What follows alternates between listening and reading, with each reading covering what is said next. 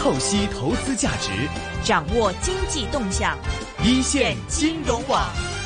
好的，又到了每周五下午的人工智能 AI 的环节。那么今天下午直播间里面继续呢是有粤港澳机器人产业联盟总干事 Debra 的做客。Debra 你好，Hello，大家好，我是 Debra。，Merry Christmas，圣诞快乐！哇，刚刚过去圣诞节哦，对啊，有没有什么特别？呃，我我去了旅旅行，圣诞节前吗？对，哎、刚刚圣诞之前回到香港，机票会贵吗？哎，还可以，因为很早之前定下来啊，那还不错，一家人一。起出去玩。对对对对，去哪里呢？啊，台中啊，去台中，哎，不错。很好，那天气很好。因为我觉得台中的逢甲夜市是我吃过所有台湾夜市里面好像最大的了，应该算是。哎，而且很有气氛，我觉得。对啊，就是很还还会有一些捞金鱼啊，对，还有很多玩的。对对对，还还有很很很一些很传统的小玩意，对对对，就很有感觉，很有气氛。对而且嗯，而且又不像台北啊那么一个大都市那种感觉，可能会就是都市氛围很浓，没有那么商业。哎，对对，所以就很舒服啊。对啊，然后呃，而且在那那里还有那个购物气氛还是很浓烈的。哎，台中那边会不会有圣诞节的气氛呢？呃，有有一点，因为他们不叫圣诞节，他们叫耶诞，对，因为他们耶稣诞辰，对对对所以他们叫耶诞，对。它还有会有一些灯饰，我觉得啊哈它被、呃国国际上面的那个气氛有渲染到。啊然后虽然他们是没有放假，对对，可是他们还是会去一起去庆祝啊，商场还是会有很多的圣诞树啊、灯饰啊，啊然后有一些呃折扣啊，然后让你去消费。哦，那也是会不错，那也算是有些折扣，算是一个商业化的一个一个节日，然后吸引大家，然后在这一天里哎感受一下圣诞气氛，然后需要消费啊，这样这样的一个氛围应该还是蛮浓的。对啊，非常浓。对，但我们这说的呢，可能仅仅是在台湾，因为毕竟呢，可能不是说这个呃一个基督文化为主的一个地方，嗯所以如果我们再把目光拉远一点，如果看到可能在英国呀、美国呀、北美呀这些地方，可能当地的圣诞氛围或者是那边的节日气氛折扣啊，可能会比我们在亚洲。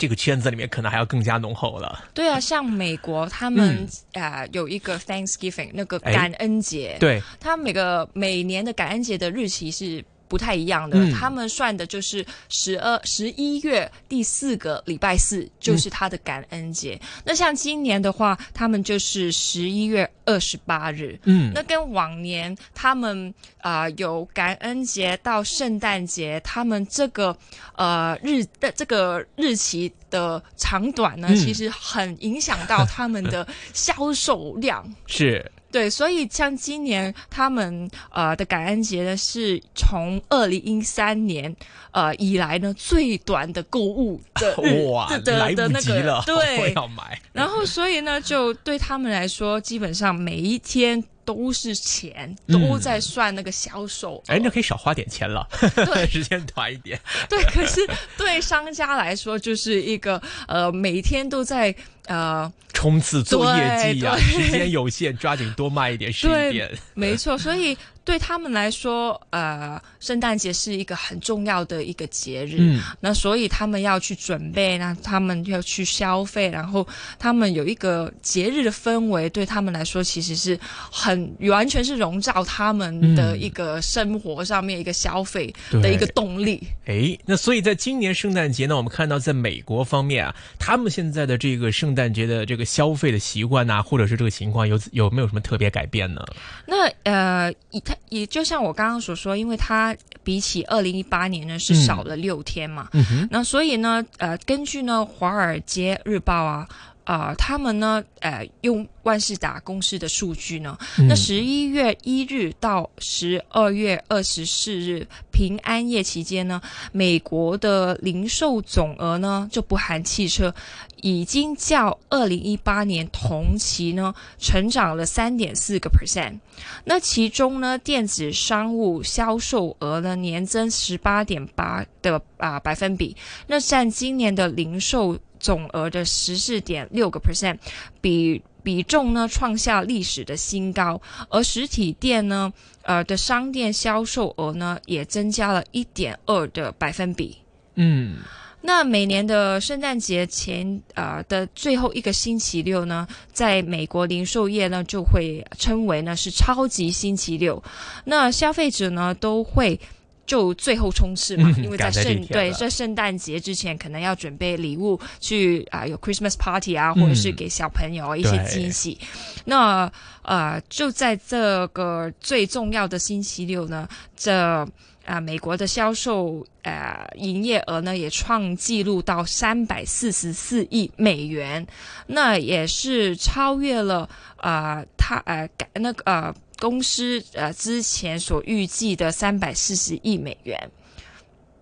那可以看到呃那个销售额呢是啊一呃是一般的呃购物。啊，网购的星期一的销售额是四倍以上，也是成为了二零一九年全年最大的购物日。哇，看来这个美国同胞们这个消费的热情啊，还是非常的高昂啊。所以以我们以为可能日子缩短了，嗯，那个销售额可能会减少。对，可是实体店加上网络上面基本上是没有影响到，是二十四小时没有影响上到我们的购物欲。哎，因为呢，可能大家往年都会存在一个情况，就是说在以前的电子支付、网上支付没有这么流行的时候，大家可能还是要赶着去排队啊，然后去这个商店门口等开门，然后冲进这个商场里面赶快去抢货。嗯，但是现在呢，我们看到其实不管在中国也好，其实在美国也是，虽然说他们可能不用我们常用的一些支付宝啊、阿里 Pay 啊或者。WeChat Pay 这些的，但是他们用这个 Visa、Master 呢，也其实可以通过网上的一些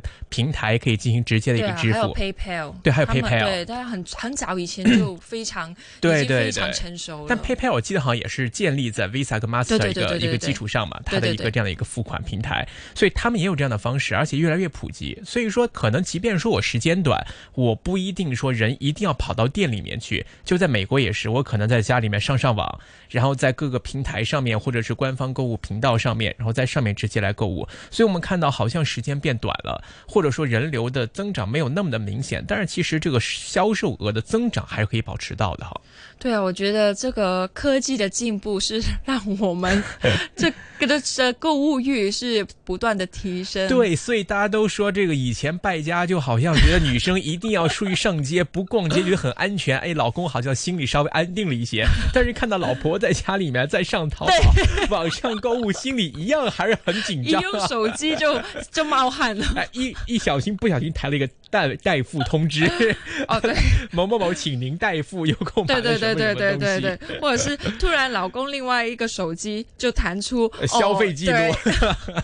所以呢，我们看到这次呢，其实在美国方面呢，我们根据这个先讯美资解决方案的一个 Shopper Track 的一个数据呢，在今年的超级星期六当天呢，美国实体商店的客流量比二零一八年其实是下降了有百分之九点七的水平，接近一成的一个下跌，而自十一月。三号到十二月二十一号呢，累计客流量年减都达到了百分之七点七。但是呢，我们来看美国零售联合会他们的预测呢，在今年十一月到十二月年底的购物旺季的美国整体的零售额将会达到七千两百七十九亿到七千三百零七亿。那么这个数字呢，比二零一八年同期成长了有百分之三点八至百分之四点二，而且是略高过过去五年平均年增长率百分之三点七。所以我们就看到，其实现在我们已经不会说单独的是拿一个商店的客流量来跟我们的这个实际的销售零售数字来画一个等号了。因为很多我的一个实体店，我开在这边，可能甚至就是像广告宣传一样。对，我不一定要很多人，但是我会作为一个售后啊、维修啊，或者是跟客户一个直接对接的一个平台。我可能直接我直接在网上经营我的一个所有的业务，我只是把这边当做一个仓库啊，或者当做一个发货的一个地点而已。所以现在看到，不光是在中国有这样的一个情况，就很多大家都说商场里面。呃，整个卖衣服的或者零售那边完全不火，最火的是什么？是餐厅饭店，因为这个你真的要去现场才能吃到东西。就说你要感受那个气氛跟现烧热卖的话，那所以底下很多大家会觉得一到三楼啊，底下那些逛街的其实都没有什么人在逛，反而餐厅里面很旺。而在美国其实现在也是这种情况哦，就是说好像客流量是在减少，但是它的零售额反而还是在一个增长，甚至是有超过以往的增长率。所以这个就不光光是说中国的现象，美国其实也是存在这样的一种消费趋势的改变啊。对啊，你让我想到以前之前在香港，嗯。有一家美国的呃快服装快餐店、嗯 Forever Twenty One。啊，关闭了，现在好对，之前在铜锣湾，它有一个好像六层的，对。它然后是我逛了两三层又逛不动了。对，之前是非常非常轰动的 对，因为它的呃那个租金嗯哼，是基本上是香港最贵的，嗯，因为它一租就要租六层，对，然后之后呢就租不下去，搬去旺角了。然后对。我记得，然后旺角现在也 退出来了。对，然后它在中国上海也好像要退下来，已经退了下来，然后它哦可能就关注在网上的销售，哦。因为你可以看到，可能一个租金它没有办法，因为它而且它 它是快餐，就是快时尚品牌对对对，快时尚它那个那个服装，它就是要一个销售量。嗯，如果它而且很便宜，而且有美国的产品或商品，我觉得有一个很重要的重点就是你可以呃 refund，你可以退货、退退钱。嗯，呃，以前香港就是换货而已，对，可是它就是呃可以退钱。嗯，那我记得呢，我那个呃之前。哎、还还小的时候呢，就是 那个我们不是有毕业的晚餐吗？嗯，那 Forever Twenty One 里面就是比较有啊、呃可以买一些比较呃礼服类的嘛，对，可是呢，我有看到呢，有人会不撕标签，对，所以他们穿完就会直接退货。对，那所以我们刚刚所说的，可能它的销售销售量不断推高、嗯推升，因为越来越容易买东西嘛。。对对，可是它变相它的 refund 的呃百分比啊比对率也会相对的比一直飙高。对，说 refund，我想说到一点，就是我之前呢在英国留学的时候，有一个学长，嗯。他当时是买咖啡机，嗯。然后他买完咖啡机之后呢，就用两年，用三年，然后等到三年之后坏了，嗯。那坏了之后，他去店里面想去修嘛，哈哈。去买的地方修，嗯。然后结果店家说，哎呀，这款这个机器现在我们这边已经没有货了，嗯。然后这个厂家退出我们这边了，那怎么办呢？那我给你退货吧。然后我们他就说，他三年免费用他的消这个机器，然后坏了之后想去维修，因为店家主动说我修不了，哦我帮你退货。哇，很好。对呀、所以他说他无心插柳啊，就本来只是想修一修啊，以后想用还能用，但因为修不了，可能店家主动给他来退货。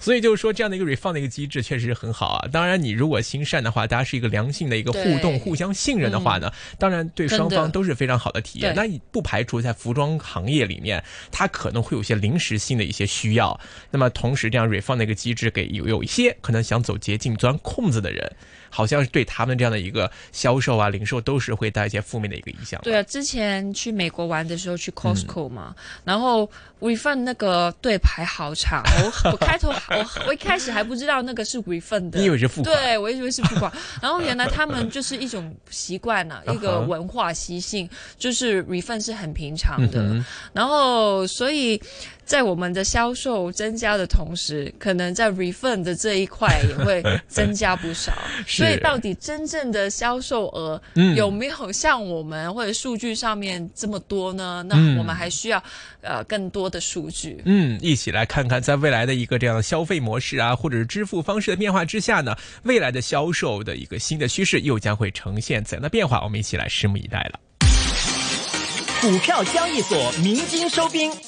一线金融网开锣登台，一线金融网。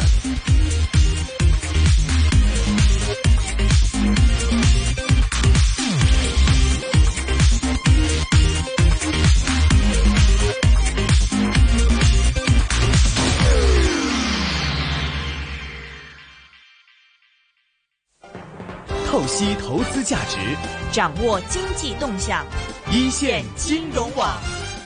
哎，阿龙啊，哎，我们呢，呃，去完旅行以后啊，你会不会把你的相片啊，或者是旅行的记录 upload 到 Facebook 上面啊？嗯，有的时候吧，因为现在伴随这样的一个私隐的一个意识，嗯我的越来越提高啊。以前很乐意去分享一些这个自己的一些讯息啊、相片呐、或者一些状态啊，现在会稍微开始有点谨慎，哎，会担心说，呃，泄露我的一些照片私隐啊，或者是一些所在位置啊之类的，可能会担心多少会有被人利用的可能。对啊，现在好像看 Facebook 呢，嗯，就比较多资讯性的东西，可能是新闻上面的 sharing 啊，嗯或者是呃广告啊，或者是杂志，或者是一些商家他一啊、不断的 post 一些文章，嗯就比较少看到。朋友之间 可能去呃，可能以前会旅行都会对这些相片，对现在就比较少了。对，大家还一定要提醒你，哎，你的私隐设定要设好，不要说都对对对可见，一定要只有朋友可见之类对的。对对对对，而且之前还有一段时间还会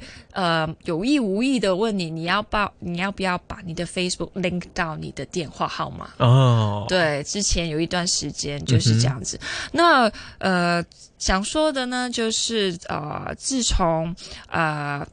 剑桥分析事件，嗯，那被呃媒体曝光以后呢，那个 Facebook 的创办人呢，Park 呃 Zuckerberg 呢，扎克伯就格，对，嗯。他就开始到处去啊、不同的地方去、啊救火。救火的意思就是他 要解释一下做公关去对，解释一下这件事。对对对。那呃，刚刚所说的剑桥分析事件是什么呢？那剑桥分析呢，其实就是一个 A P P，、嗯哼，那就是啊、可以啊、给不同的人去啊、download。那可是这个呃 A P P 呢，就会跟 Facebook 有一个联系，嗯，然后就让呃 download 了啊、剑桥分析这个 A P P 的人呢，他无就呃不想不不知情之下呢，就啊、把自己 Facebook 的隐私，嗯或者是自己朋友在 Facebook 里面的隐私呢，也会跟啊、这个 A P P 有联系。是大概呢，就好像是在之前美国大选的时候，嗯。就是这个 Facebook 就将它的一些用户的一些可能关于美国大选的一些言论呐、立场啊、一些相关的数据，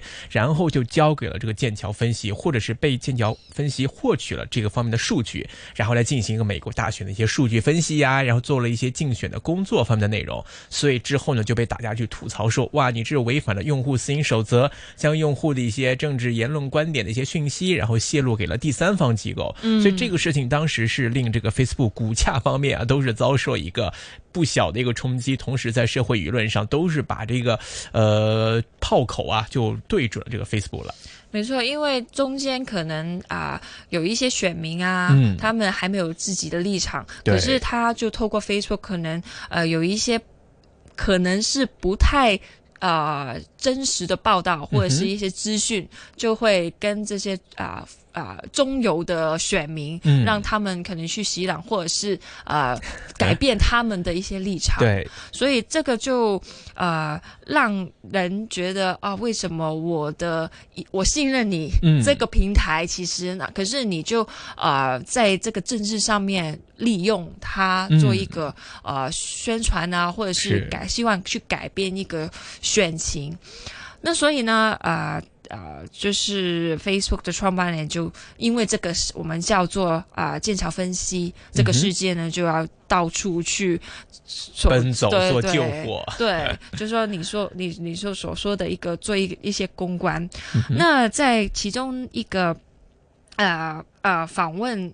啊、的啊、场合上面呢，啊，其中英国呢《卫报》呢，呃，跟其啊、好像《纽约时报》啊、《华盛顿邮报》啊、CNN 啊、NBC 啊、ABC 啊、CBS 啊，这些都是一起去访问呃祖克伯的。嗯，那可是呢，就啊，《卫报》呢就觉得自己被忽略了，好那就觉就觉得很委屈啊，很可怜啊、那于是呢，就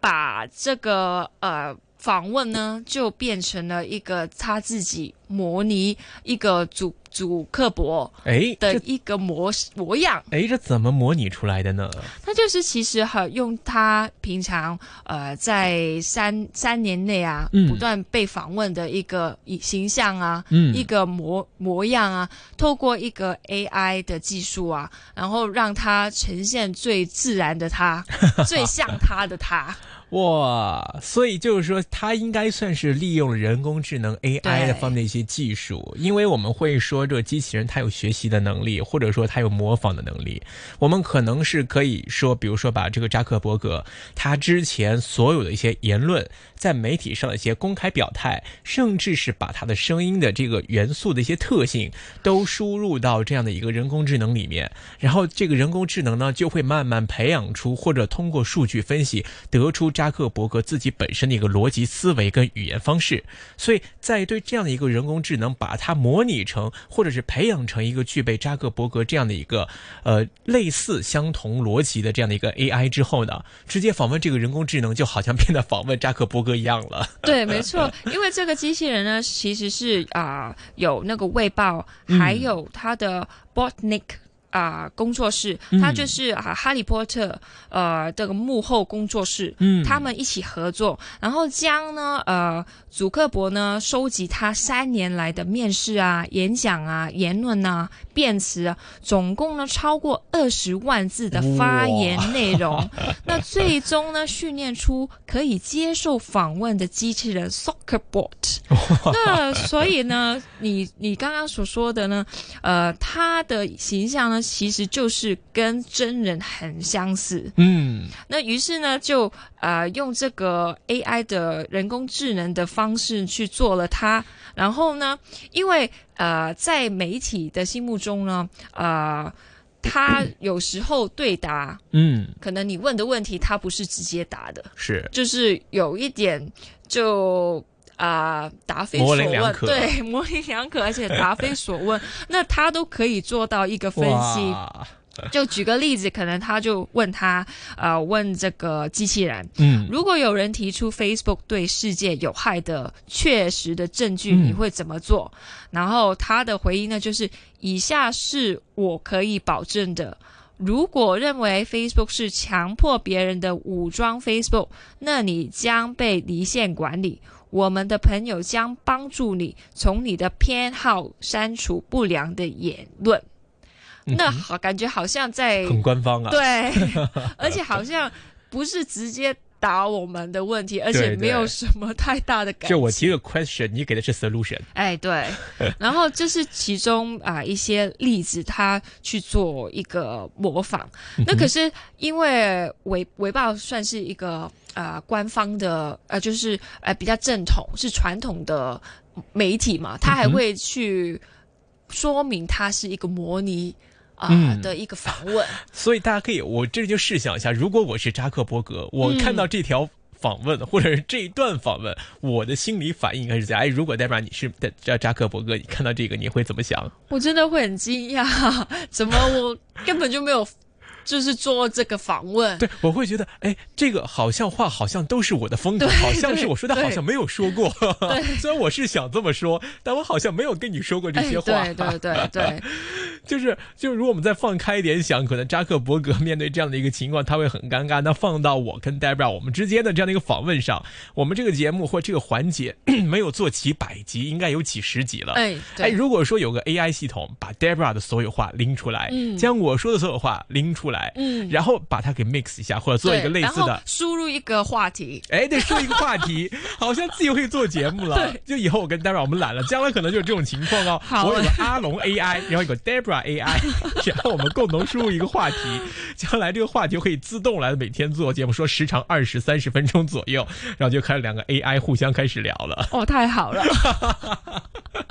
所以这个就是很好玩了，就是说现在就可能没有想到啊，就是说大家可能觉得我访问不到什么人，或者是这作为测谎也会有帮助啊。嗯就比如说我们可能针对一些要要人呐、一些伟人、政治人物，我们对他言论做个数据分析。对那我们可以把他之前所说过的所有的话，再结合他所说的话之后的实际行动来做一个参考跟比照。那作为他的这样的一个逻辑思维被制作出 AI 之后，那我们再去问他什么问题，都可以得到一个在他逻辑系统 AI 之下的一个自然反应的一个反馈。那么这样其实我觉得还是蛮恐怖的一件事情，就好像我会面对什么的问题，会有什么的一个反应？可能问一下特朗普啊，你真的是要取消中国关税吗？虽然说这个问题不会直接问到特朗普，然后我们结合他之前所有的一个言论表态，然后得出特朗普的一个反馈，我们再进行一个分析，好像就可以直接得出答案了。对啊，这个是我觉得这些是有一些道德的。哦，道德的责任就没有隐私嘛？就是好像你模拟，首先这是一个侵权，因为这个毕竟不是我说出来的，嗯，但是你是把这个 AI 冠上了我的名字，嗯，来说这些话，尽管它不是我说的，但是你把它冠上我的名字，作为好像对我之前数据分析之后就说出来的话，但实际上我是否真的会这么说，一定会这么说呢？这其实是一个问号，因为这仅仅是一个数据分析得出来的一个结果，不具备任何的实际意义，因为我可以。说我之前话是假的，我之前是乱说的，其实我真是不是这么想的，嗯，所以这个是没有一个就是说法律意义啊，或者是一定的客观事实的意义，但是它却是会在客观事实上影响到外界或者是媒体舆论对这个人思维逻辑或者是观点的一个直接的引导向的评价，所以这个可能对当事人本身来说会有一些不公平，这个也确实是一个呃。这样使用这种技术来模拟人的言论、模拟人的思维所产生的一些负面的消、负面的一些情况跟影响，所以这个也确实是我们要分开来看的两件事情了。OK 吗？那我们就收尾了。好的，那么时间关系呢，我们今天也就先跟 Debra 聊到这里，也感谢 Debra 给我们带来一个非常有趣的话题啊！希望将来有一天真的。看到有这样一个 AI 的一个数据分析出现在生活里的时候，不知道人类该怎么来好好应用。我们作为两个现在在这边跟大家分享的一个 这个恩卡在这边呢，是应该该哭还是该笑呢？好的，时间关系聊到这里，感谢各位的收听，我们下期节目时间再会，拜拜。股票交易所鸣金收兵，一线金融网开锣登台，一线金融网。